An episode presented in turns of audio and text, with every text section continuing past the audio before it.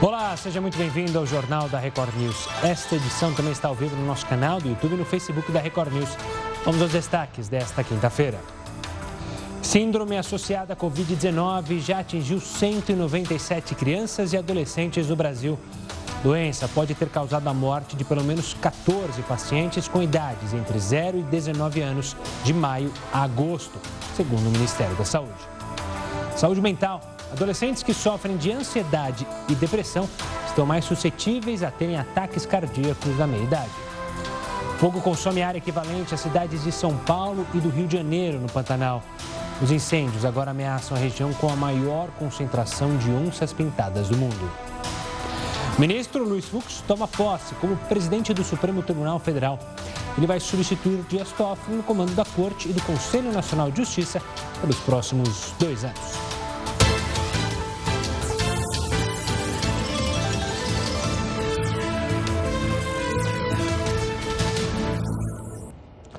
Uma pesquisa mostrou que falar suavemente dissemina menos partículas de coronavírus. Veja na reportagem. O estudo foi realizado por pesquisadores de uma universidade da Califórnia, nos Estados Unidos, e aponta que diminuir o volume da fala pode reduzir a disseminação da Covid-19. Na tentativa de conter a transmissão, os cientistas disseram que diminuir em seis vezes os níveis médios da fala pode ter o mesmo efeito de se dobrar a ventilação de um ambiente, o que é uma boa alternativa.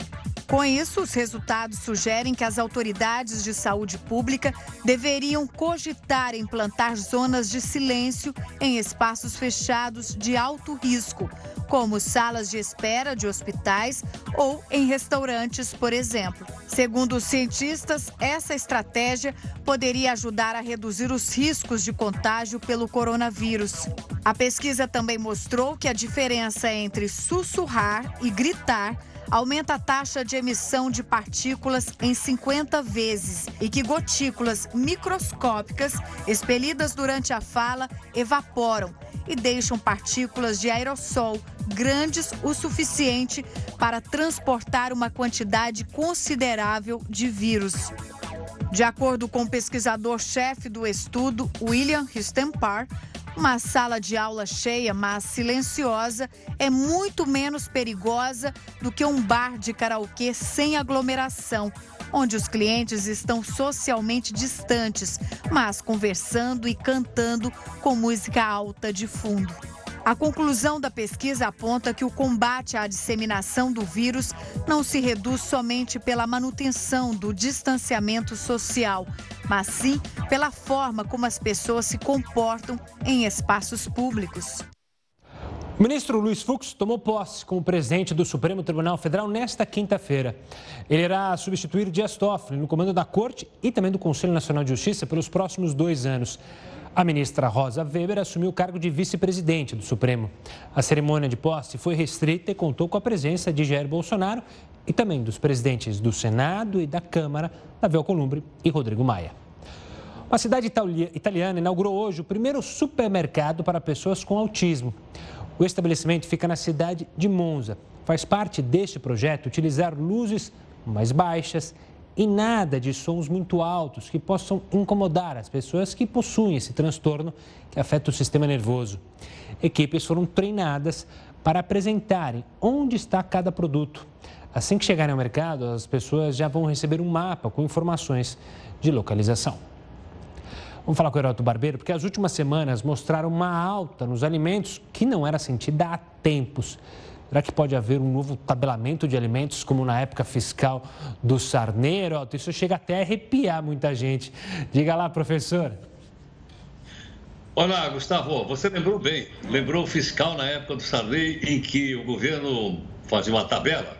As pessoas pegavam a tabela e iam no supermercado. Chegava lá, olhava o preço do quilo da farinha. Se não batesse, eles chamavam a polícia e mandavam fechar o supermercado. Né? E aí o que aconteceu?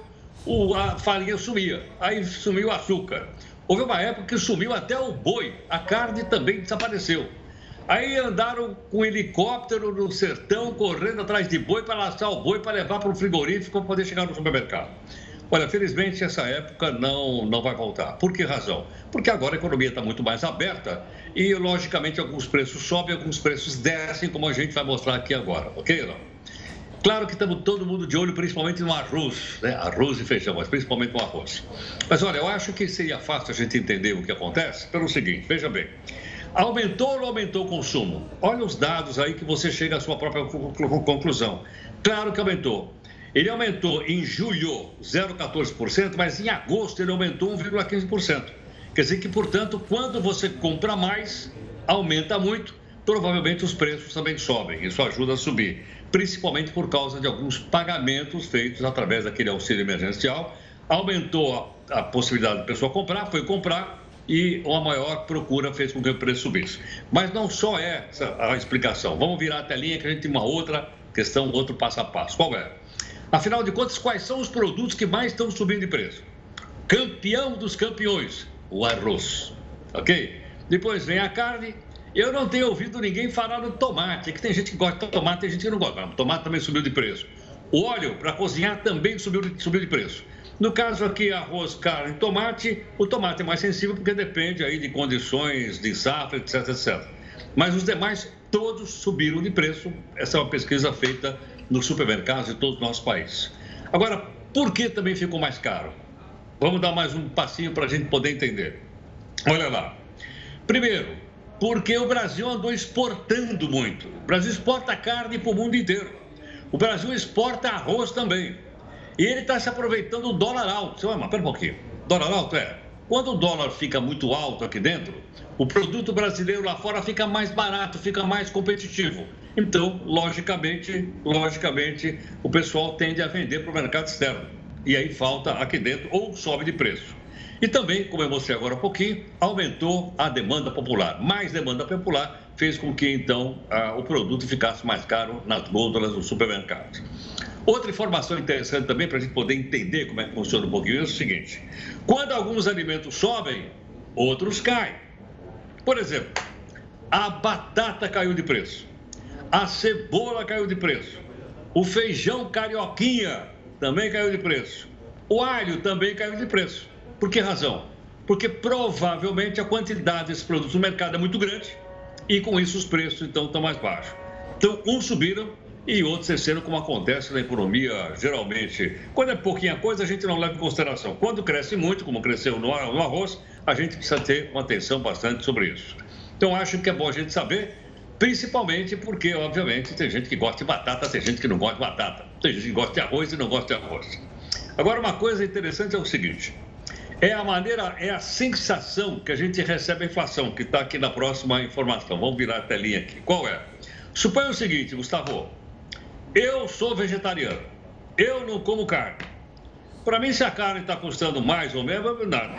É diferente do cara que gosta, por exemplo, com você, de fazer um churrasco no final de semana. Tá? E aí, então, o cara vai lá ver o. Não é isso não? Outra coisa curiosa: pessoas que comem fora de casa o, o, comer fora de casa ficou um pouco mais barato. Houve uma queda no preço também. Agora, mas eu não como fora de casa, só como em casa, então eu não sinto a queda, porque eu não como fora da minha casa.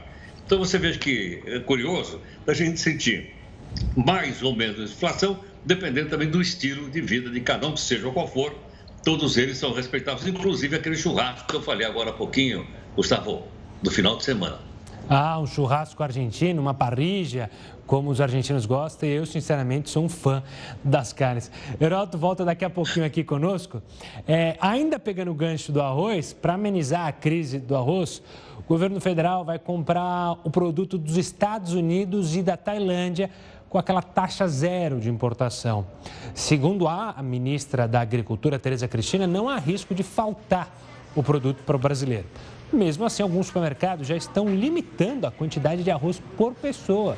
Pois é, a nova medida do governo vem um dia depois do anúncio da queda na taxa de importação do arroz para conter a alta do produto. Vamos agora à opinião do colunista Rodrigo Constantino. O preço de alguns alimentos subiu muito, no caso do arroz disparou.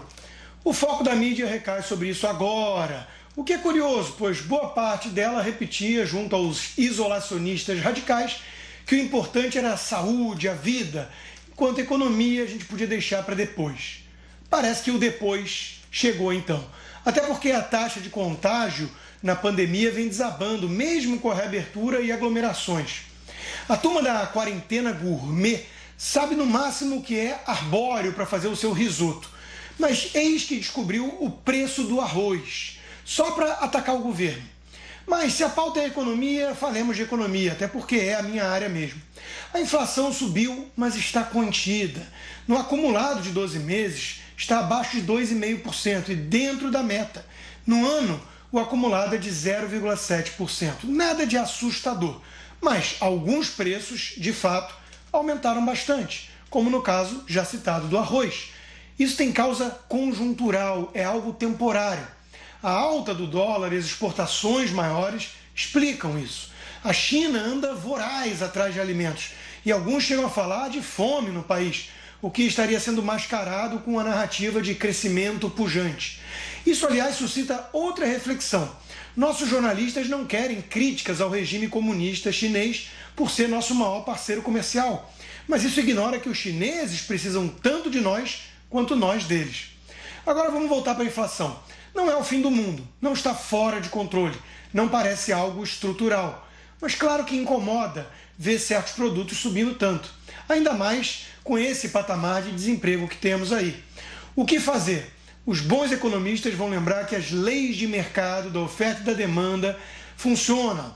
Os produtos substitutos podem ser um caminho e vão recomendar coisas como, por exemplo, o que o ministro Paulo Guedes vem defendendo: facilitar a importação de produto de outros países para gerar maior concorrência. Esse é o caminho liberal. Tentações populistas, portanto, devem ser imediatamente rechaçadas. O governador de São Paulo, João Dória, chegou a falar de PROCON fiscalizando supermercados o que nos remete aos fiscais do Sarney. Flávio Dino, governador comunista do Maranhão, falou em usar a Conab para controlar preços, igualmente temerário. Vamos deixar as forças de mercado em paz, que logo logo teremos alimentos mais baratos para todos. A obrigatoriedade da vacinação está em pauta no Supremo Tribunal Federal. Daqui a pouco nós vamos conversar com um especialista sobre o tema. Daqui a pouco, não sai daí.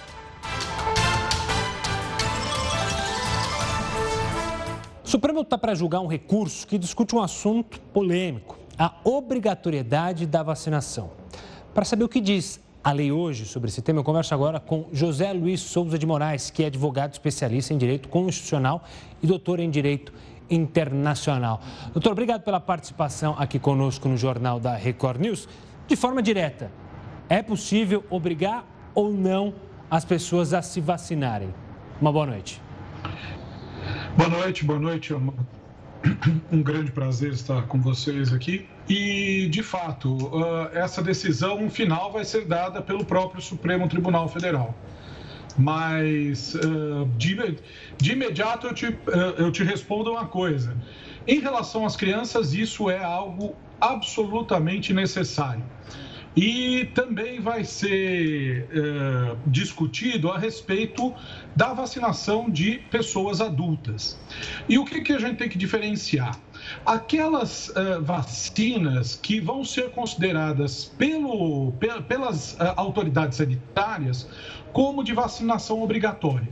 Isso nós não temos dúvida do que aquilo que a Anvisa decidir, ela é a, a autoridade que vai decidir qual é, uh, e o Ministério da Saúde, quais são as vacinas obrigatórias uh, no âmbito nacional, essa vacinação vai ser exigida de toda a população. Por quê? Porque não é apenas um direito, uma liberdade individual dos, dos indivíduos decidirem se querem ou não serem, é, é, serem imunizados por vacinas. Uh, a não imunização de uma pessoa coloca em risco toda a coletividade. Quando a gente fala de crianças, uh, não é a vontade dos pais que deve prevalecer, mas sim uh, o a próprio ECA, o Estatuto da Criança e do Adolescente, ele traz uh, como formas de proteção da criança princípios que vão definir a obrigatoriedade disso, mesmo que seja contrário à vontade dos pais, sob pena de que os pais sejam responsabilizados e até de uma, em medidas extremas que eles venham a perder a, a guarda dos seus próprios filhos. Né? E doutor, uma questão. Já que há obrigatoriedade, né, como a gente mencionou, como o senhor mencionou, é, do adulto, já que ele pode causar em risco a coletividade, qual seria as sanções para quem não respeitar uma decisão de, por exemplo, que a gente torce para que seja rápido essa vacina da Covid-19, se alguém se negar a tomar a vacina, mesmo que ela passar pelas agências reguladoras aqui do Brasil, comprovar a eficácia, existiria sanções para essas pessoas? Sim, poderiam haver uh, sanções. Nós não podemos deixar de ter em mente que o Estado ele tem algo que a gente chama de poder de polícia esse poder de polícia não é a polícia militar ou uma polícia civil, não é esse tipo de polícia, mas sim uma polícia sanitária, que pode sim uh, retirar, diminuir direitos ou restringir direitos ou, ou aplicar multas, por exemplo, ou até mesmo a restrição uh, de locomoção dessas pessoas. Por exemplo, vamos deixar algo mais, vamos deixar nossos, nossos telespectadores mais tranquilos, né? Eu duvido que essas, essas primeiras vacinas do, da Covid sejam obrigatórias, até porque nós não temos como uh, imunizar toda a população. Nós somos mais de 220 milhões de pessoas aqui no Brasil, nós não temos a condição de imediatamente imunizar toda a população. Então, eu já deixo eh, tranquila, tranquilos aqueles que nos estão assistindo, que eu acredito que não vai haver essa obrigatoriedade. A obrigatoriedade, não da Covid, mas a obrigatoriedade de outras vacinações, por exemplo, para crianças.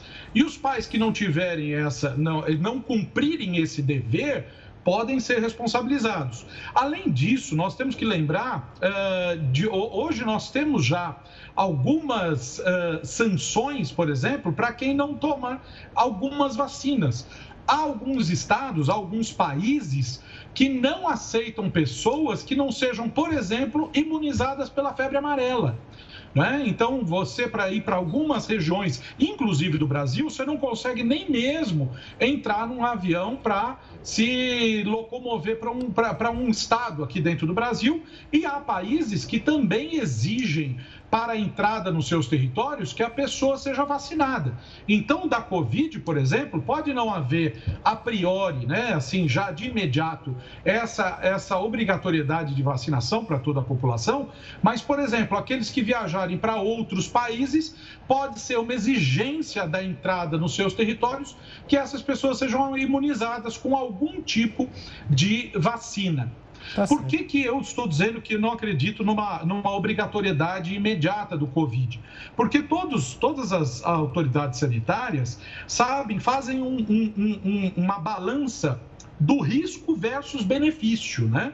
E todos eles estão cientes de que os prazos para a colocação dessas vacinas no mercado, eles estão sendo diminuídos de forma extrema. Por quê? Porque não há cura imediata para o Covid-19. Por esse motivo é que está sendo uh, diminuídas as exigências sanitárias para a colocação dessas vacinas no mercado. Então há um risco maior, há um risco. Nós vimos agora essa semana, né, a vacina que está sendo desenvolvida pela Universidade de Oxford, ela foi suspensa, foram suspensas as, uh, uh, os testes com ela porque houve a, a, a detecção de um de, de efeitos uh, uh, paralelos em, em, um determinado uh, paciente. Quer dizer, há risco envolvendo essas claro. vacinas, é obviamente que há riscos envolvendo essas vacinas. Por isso que eu afirmo, né, até com um pouco de certeza, de que não vai haver, pelo menos imediatamente, a obrigatoriedade da imunização de toda a população, mas sim de uma população, de uma parte da população que seja mais, uh, que seja de maior risco, né, como os idosos, como os obesos, os diabéticos e outras populações que foram identificadas pelo recentemente como, como uh, populações né? que têm um maior risco de, de, eh, de perecimento, de morte mesmo, claro. por conta do Covid. Então, a, imunização é sempre pensada uh, dessa forma, com maior custo-benefício para atingir o maior número de pessoas possível ou, aquele, ou aquela parte da população que corre maior risco. Então, isso eu já deixo de plano as pessoas um pouco menos uh, uh, receosas de serem obrigadas ou não a ser vacinadas uh, em relação ao Covid. Tá certo. mas eu afirmo, reafirmo, né? Em relação às crianças, o que as autoridades sanitárias mandarem, quer dizer, determinarem que a vacinação seja obrigatória, é exatamente sobre isso que o Supremo Tribunal Federal vai falar, não vai falar sobre a Covid, né, a priori, uh, isso vai ser obrigatório para as crianças, por conta do nosso ordenamento jurídico proteger as crianças de uma forma especial, inclusive contra os seus pais. Tá certo. Doutor José Luiz Souza, obrigado pela participação aqui conosco e pela explicação sobre um tema que, claro, gerou polêmica nos últimos tempos. Por falar em pandemia, durante a pandemia, o atendimento de vítimas de violência doméstica em municípios do Rio de Janeiro teve um aumento de 30%. Depois de sofrer agressões, essa vítima que tem medo de se identificar decidiu romper com o ciclo de violência e buscou ajuda. Acolhida pelo Centro Especializado de Atendimento à Mulher em Cabo Frio, encoraja outras pessoas a fazerem o mesmo. Onde eu estava, não estava mais me oferecendo uma segurança e por conta das agressões que eu sofri, muitas pessoas estão me parar aqui. E chegando aqui, graças a Deus, eu fui muito bem acolhida, muito bem atendida. E vocês, mulheres, não, não ficam com medo. Denunciem, porque violência doméstica é coisa muito grave e gera consequências tanto física quanto emocional. Desde o início da pandemia, em março, o Centro Especializado de Atendimento à Mulher realizou 826 atendimentos relacionados à violência doméstica, um aumento de 30% no número de casos se comparado ao mesmo período do ano passado. O aumento se deu, ao nosso ver, né, pelo isolamento social, né, porque as pessoas não estavam assim acostumadas a ficar tanto tempo assim juntas, né? E intensificou uma coisa que eu acho que já existia, né? Porque ninguém ficou violento na pandemia. As pessoas já eram violentas, os agressores já eram agressores. O centro atende mulheres de todas as cidades da região dos lagos. Elas e os filhos recebem todo o acolhimento que precisam para seguir em frente. Elas têm certa dificuldade de identificar essas violências. Muitas acham que violência é apenas apenas a agressão física, quando não é. E o nosso trabalho aqui é acolher essa mulher, encaminhar essa mulher e orientá-la para que esse ciclo seja rompido. Os brasileiros quase triplicaram o uso de pagamentos via dispositivos móveis nesta pandemia. E sempre surgem no mercado novos jeitos de facilitar essas operações. Agora é a vez do pagamento instantâneo, mais conhecido como Pix. O Heraldo tem mais detalhes sobre ele. Diga lá, professor. Olha, Gustavo, vamos voltar um pouquinho mais nesse assunto do Pix, porque ele vai entrar em vigor breve, provavelmente agora no mês de outubro. E as pessoas vão, uh, vão, vão, vão se adaptar rapidamente para ele. Então, já, como tem muita coisa, aos poucos a gente isso vai nos tornando mais familiar. Por exemplo, imagine o seguinte: quando esse Pix entrar em, em, em ação, vai acabar, vai acabar o cartão de débito, vai acabar o boleto. Como assim? Vai acabar o cartão de débito? Vai. Só o cartão de crédito vai sobreviver, assim mesmo para aquelas pessoas que querem pagar o cartão de crédito, ou porque quer milha para voar, ou porque só pode pagar no final do mês quando vence o cartão. O resto vai mudar tudo. E por que razão? Porque esse pagamento aí que é instantâneo, PIX, que é do Banco Central, ele é mais seguro, mais rápido e mais competitivo. Competitivo quer dizer o seguinte, ele é mais barato daquilo que a gente paga hoje. Então nós vamos ter que nos adaptar, não é? rapidamente aí para o final do ano. Isso muda muito rapidamente. Olha lá, validade. Ele começa a avaliar a partir do mês que vem, daí a data, que são 5 de outubro. Outra coisa, Hoje, quando eu quero fazer um pagamento, eu posso fazer de manhã até uma determinada hora da tarde, depois não posso mais.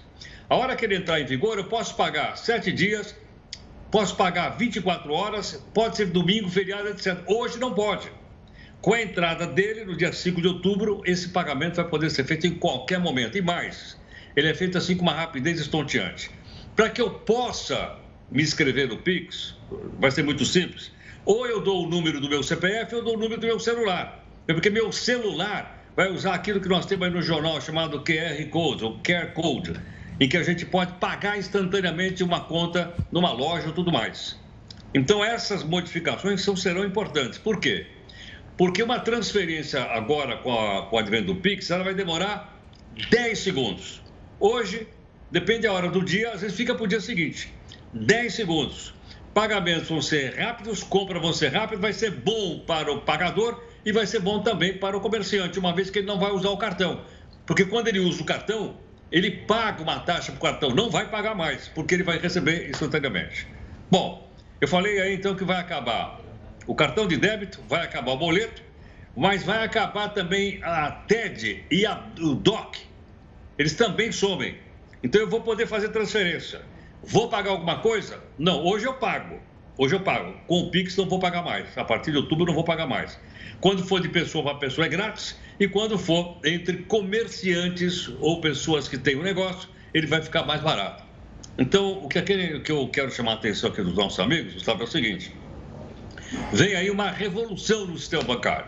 É uma coisa extraordinária. O Banco Central vem analisando isso aí há um tempão já. E agora resolveu colocar em prática, foi testado, testado, funciona. E a gente então vai ser, vai ter muito mais prática. É provável, é provável, viu, Gustavo, que aquela nota do Lobo Guará, né, provavelmente ela vá ficar sem razão de ser. Por quê? Porque se vai ser tudo eletrônico, de Lobo Guará, a onça, aquilo lá nós vamos botar tudo né, dentro, dentro do quadro no colecionador de, de, de, de moeda. Boa, HB. Daqui a pouco o Heroto volta aqui trazendo outras informações. E o incêndio que atinge o Pantanal é extremamente preocupante. Nós vamos trazer mais detalhes já já sobre esse assunto. Continue conosco.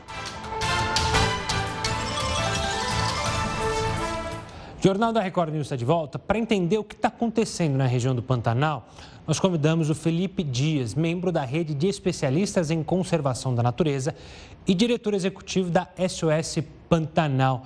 Felipe, obrigado pela participação aqui conosco. Então vamos direto ao assunto, né?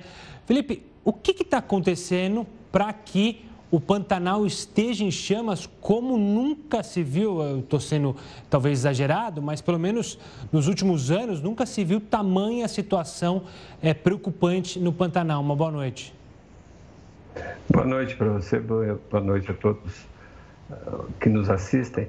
Realmente, o Pantanal esse ano ele está com um grande número de, de focos de incêndio e a área é extremamente grande, já chegou a 2 milhões e 300 mil hectares de área perdida né, é, pelo, pelos incêndios. A explicação é seca. Nós estamos hoje, segundo a Embrapa Pantanal, é, em 47 anos, o, o, menor nível de inundação do Pantanal. E isso é, propicia material seco, né, que é a, a vegetação, o nosso inverno é extremamente altas temperaturas, não é um inverno frio, né? E a, e a falta de chuva leva a, a esse grande é, prejuízo que, tá, que, estamos tendo no Pantanal. Essa questão é, do tempo seco e, como você falou, de não ter é, as cheias, deixa muito. É como se fosse uma, um barril de pólvora. Qualquer coisa pode gerar um incêndio é, na região? Com certeza, isso aí é qualquer descuido, uma pequena fogueira que se faz para queimar resíduos de vegetais que você vai, um quintal ou algo assim, um, alguém que passando na estrada jogue algo que, que, que, que seja tipo um toco de cigarro, enfim, existem vários motivos, né?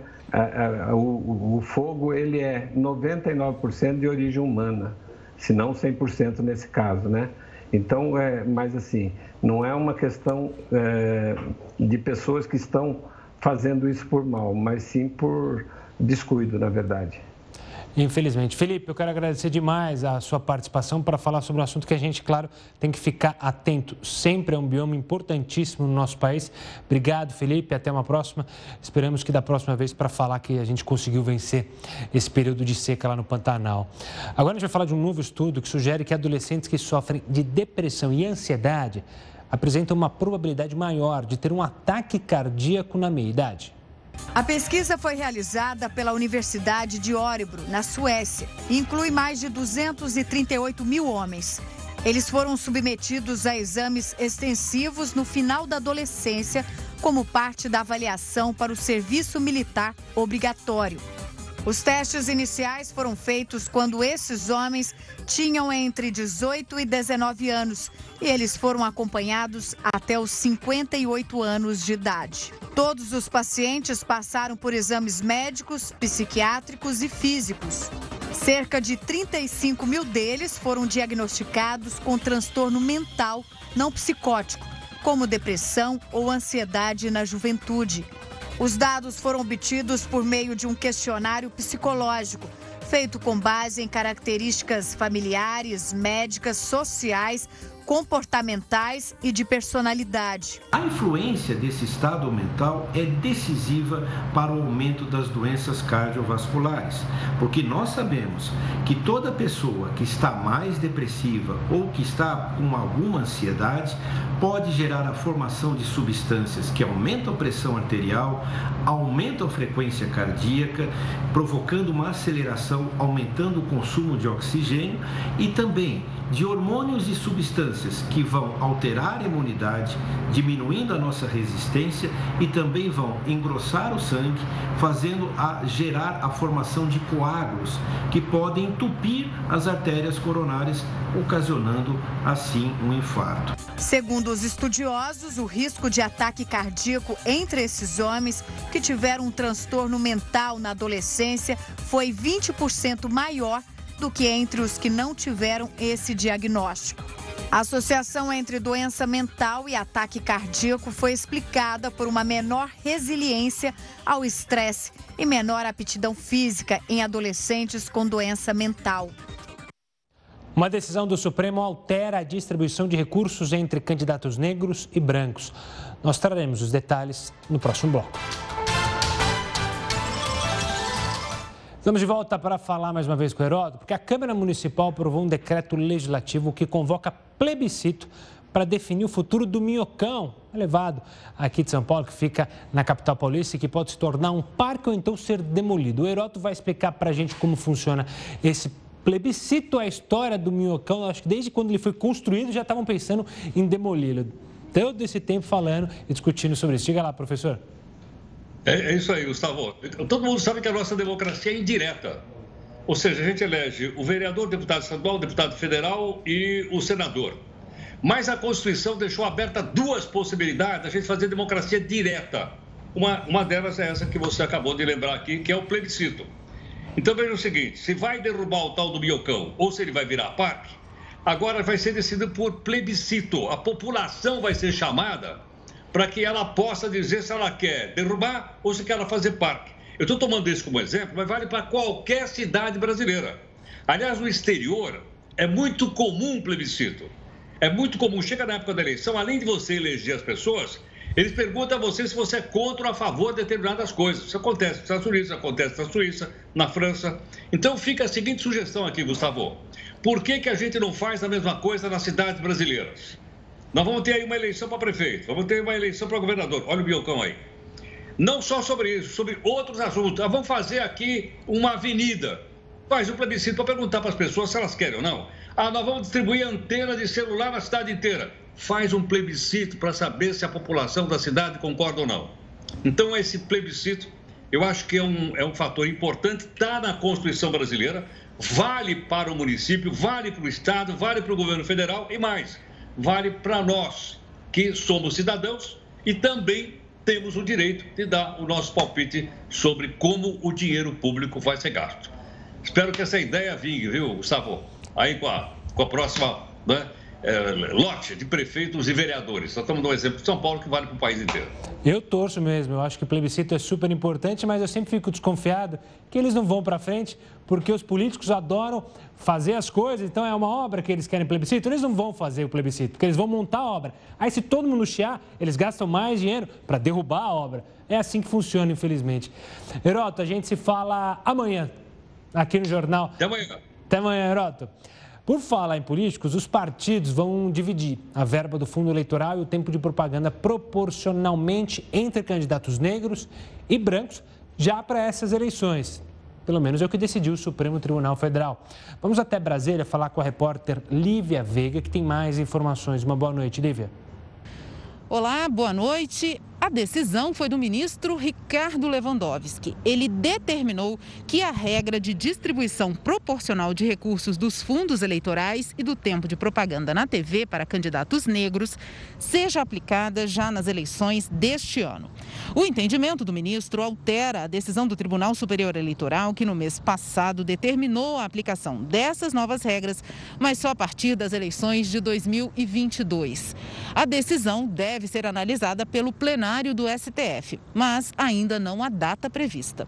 De Brasília, Lívia Veiga. Obrigado, Lívia. E o Jornal da Record News fica por aqui. Acompanhe agora mais uma edição do Jornal da Record e tenha uma ótima noite. Até amanhã.